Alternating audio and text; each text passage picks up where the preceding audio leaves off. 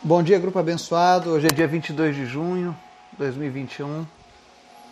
Estamos aqui mais uma manhã juntos para o nosso estudo da Bíblia, para o nosso momento de oração. E hoje nós vamos trazer uma reflexão que está lá no livro de Atos, capítulo 19. E nós vamos refletir sobre uma pergunta. E vós, quem sois? Então, logo mais a gente vai entender o porquê dessa pergunta e qual o sentido dessa pergunta. Mas antes da gente começar o nosso estudo, eu quero te convidar para a gente orar. Lembrando que a nossa lista de oração está lá no grupo, com os pedidos. Se você está sentindo falta de algum nome, de algum pedido específico, por favor, manda mensagem para que a gente inclua.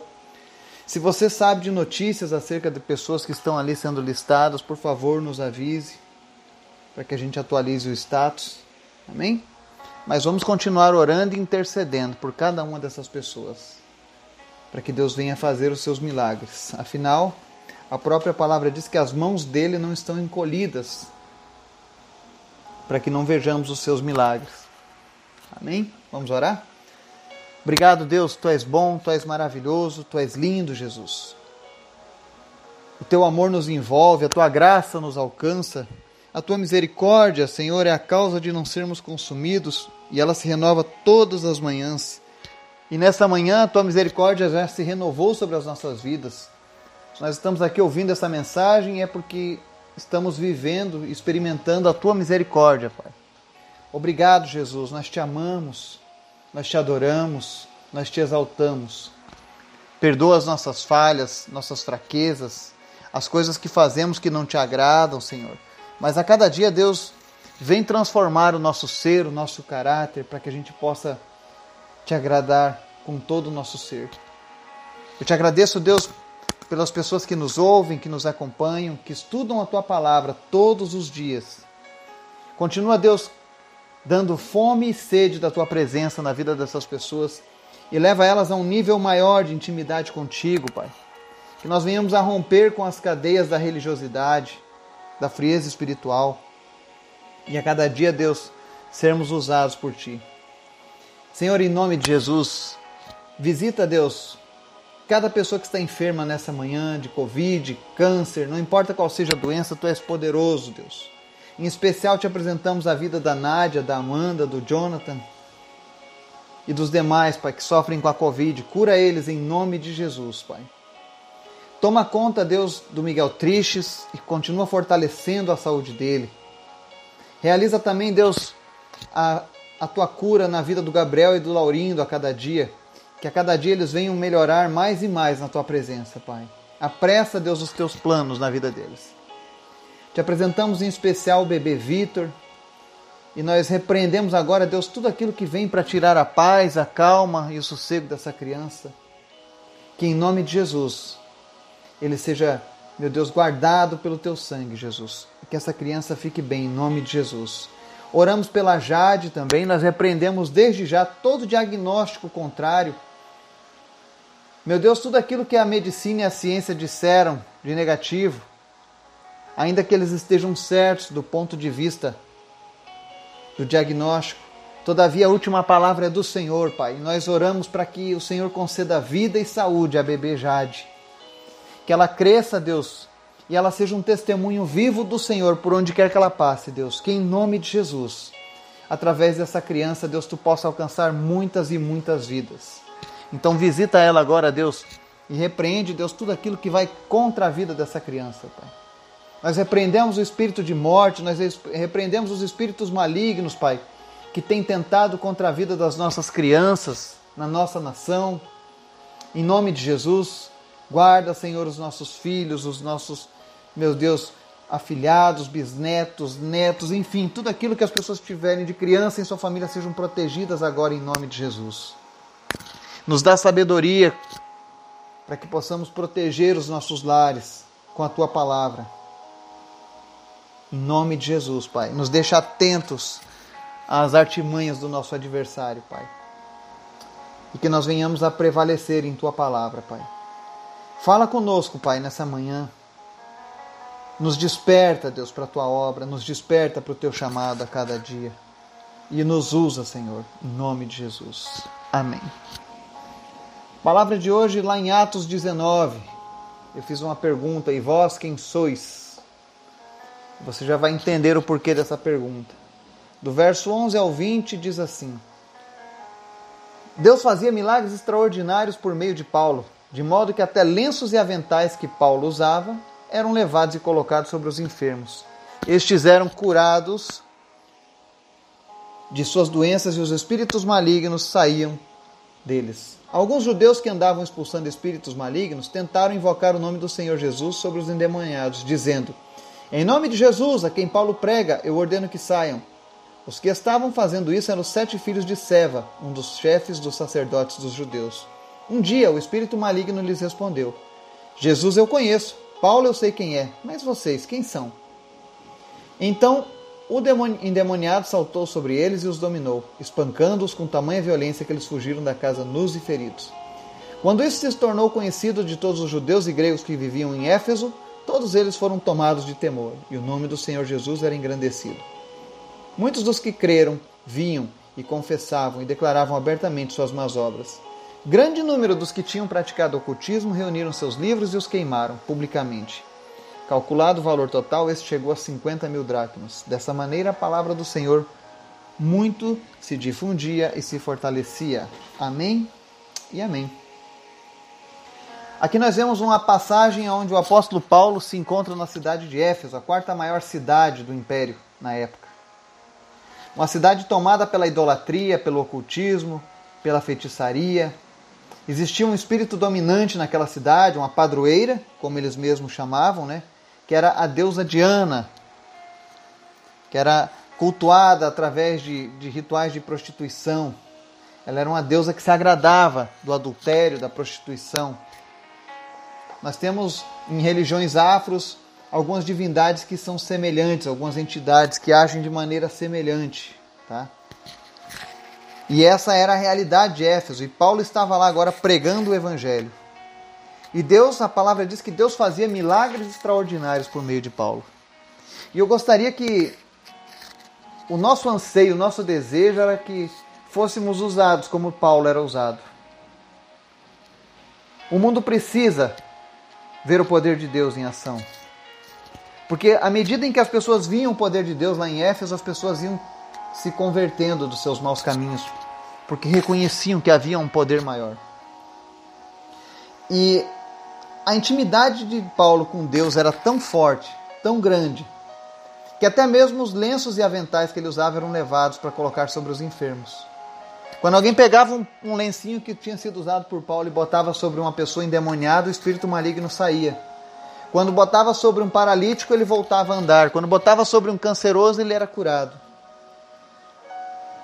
Infelizmente, hoje em dia, algumas pessoas tentam fazer isso comercialmente lenços ungidos, né? aventais ungidos. Mas não é assim que funciona. Ali não era nada pago, não era nada premeditado. Simplesmente era um mover de Deus. Era um direcionamento específico do Espírito Santo. Usar os lenços e os aventais de Paulo daquela maneira. Para mostrar a questão do, do quanto é preciosa a nossa intimidade com Deus. A diferença de ter um relacionamento com Deus quando você verdadeiramente se relaciona com Deus, você ora e as coisas acontecem. Deus responde a tua oração. Não significa que todas as pessoas vão ser curadas. Às vezes a resposta de Deus pode ser um não. Mas quando você anda lado a lado com a palavra de Deus, os sinais e as maravilhas nos seguem. Porque a Bíblia diz que os sinais e maravilhas seguem os que creem. E aconteceu que, vendo o êxito e o sucesso do ministério de Paulo lá na cidade de Éfeso, aconteceu que alguns judeus começaram a copiar o estilo de Paulo e começaram também a querer expulsar espíritos malignos. Eu estou falando nesse assunto do espírito maligno, não sei se você ficou sabendo, mas na internet uma avó nos Estados Unidos filmou. Usou uma câmera noturna para filmar o quarto da sua netinha de dois anos que conversava com uma pessoa invisível. E a avó ficou preocupada e resolveu filmar aquilo. E quando eles filmaram, viram que tinha um vulto, uma imagem de uma pessoa no quarto da criança às três da manhã. E aquilo assustou demais aquela família e, e eles tomaram providências, né? Tiraram as crianças do quarto e tudo mais. Mas aquilo ali deixa bem claro a realidade dos espíritos malignos. Que eles tentam, inclusive, tocar as nossas crianças, tentam macular a infância das crianças com essa experiência sobrenatural. E aí tem pessoas que dizem: Ah, eu não acredito nisso. Mas entenda que o diabo é mau. E ele não escolhe idade, ele não escolhe raça, ele não escolhe cor, ele não escolhe estado civil para atacar. Porque ele se tornou inimigo da humanidade. E aquela família, segundo o relato, tirou a criança do quarto, fez algumas coisas. Mas a principal coisa pra, pra, que faltava para aquela família era verdadeiramente expulsarem esses espíritos malignos. Por que, que eu chamo de espíritos malignos, né? Porque a Bíblia diz que quem morre não volta para se comunicar com quem está vivo. Não existe. Fulano morreu e está aqui agora, o avô está visitando o neto. Não, isso, isso não existe na Bíblia. E se não existe na Bíblia,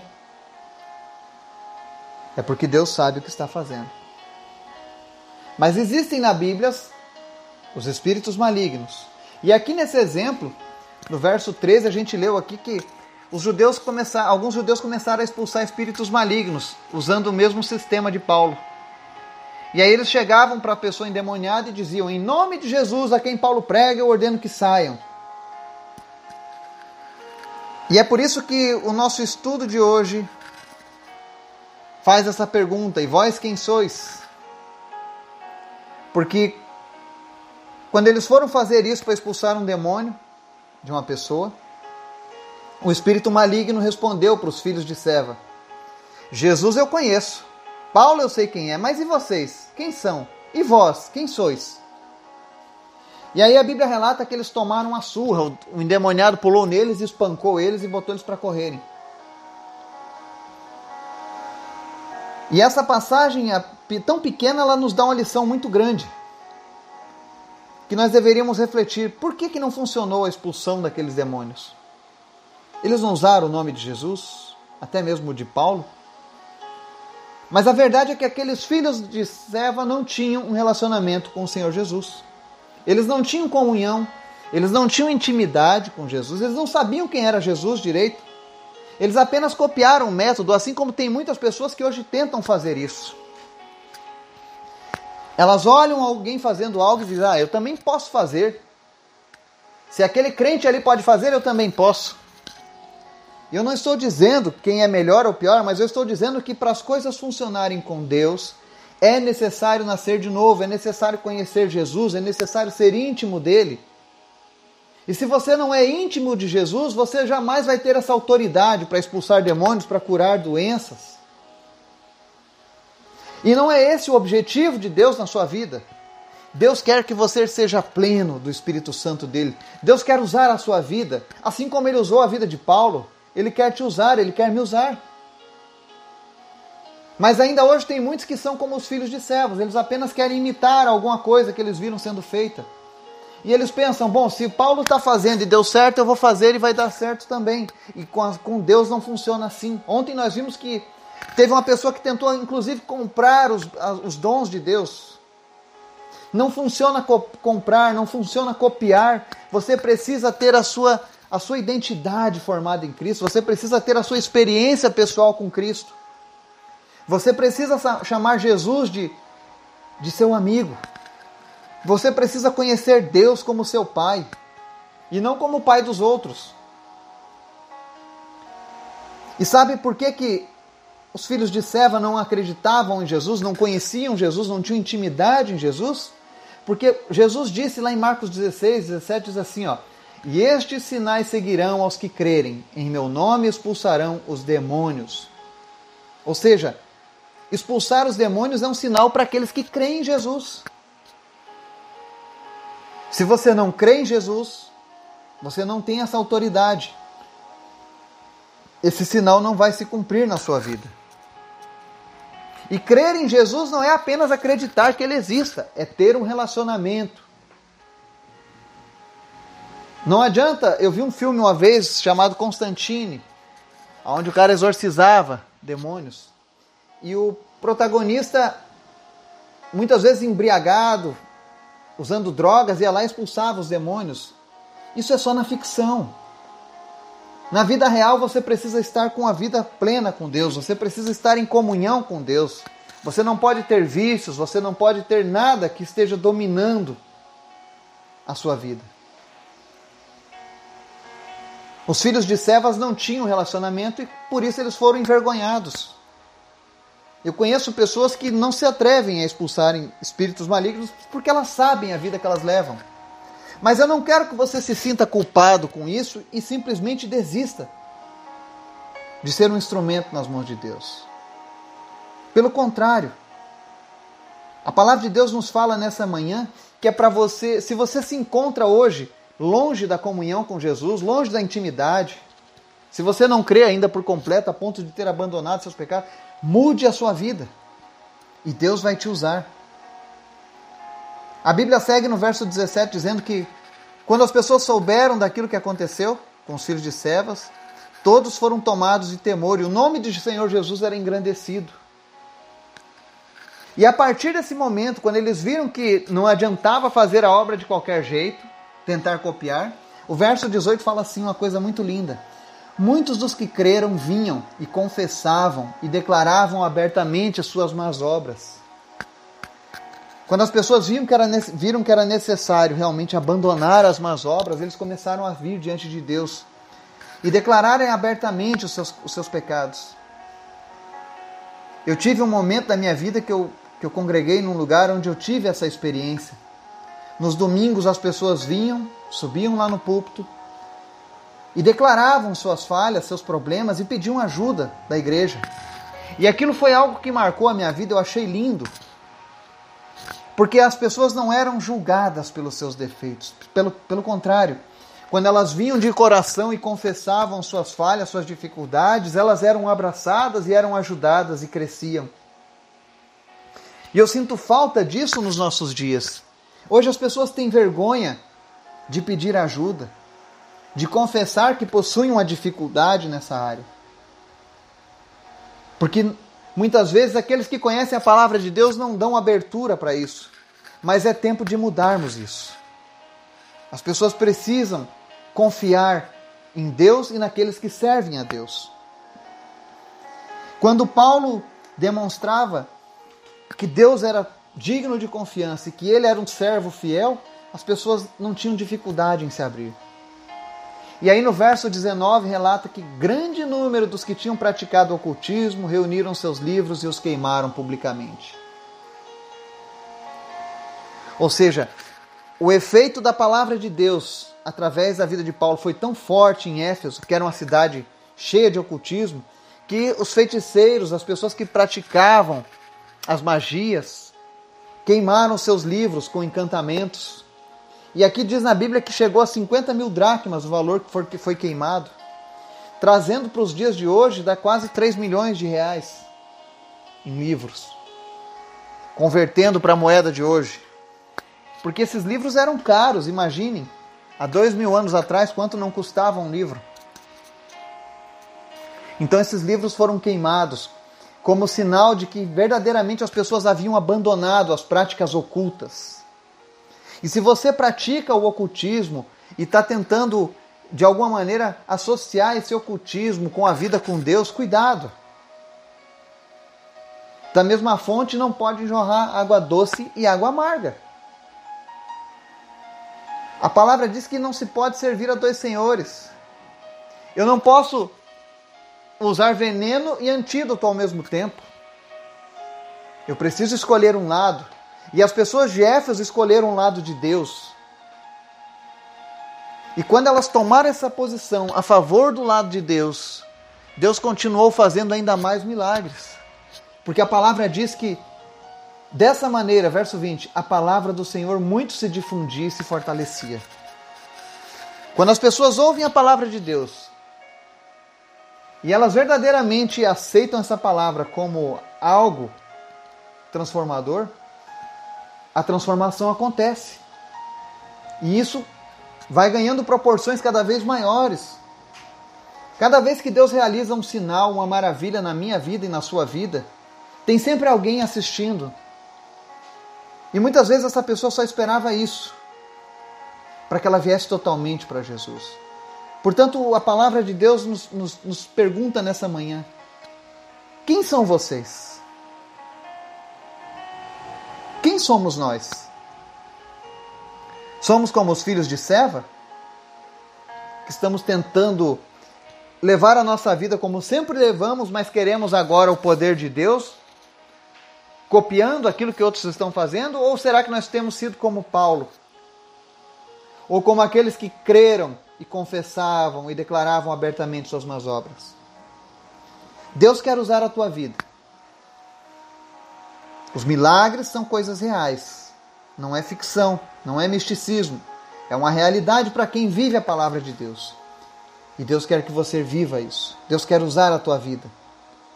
Não se deixe dominar pelo pecado, pelo ocultismo.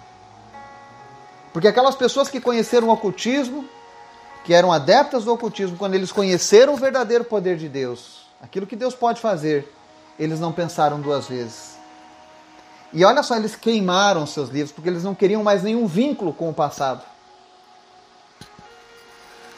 Que essa palavra de Deus possa falar ao teu coração nessa manhã. E que Deus possa despertar em você esse desejo de ser usado. Que o Senhor Jesus te abençoe e te dê um dia maravilhoso em nome de Jesus. Amém.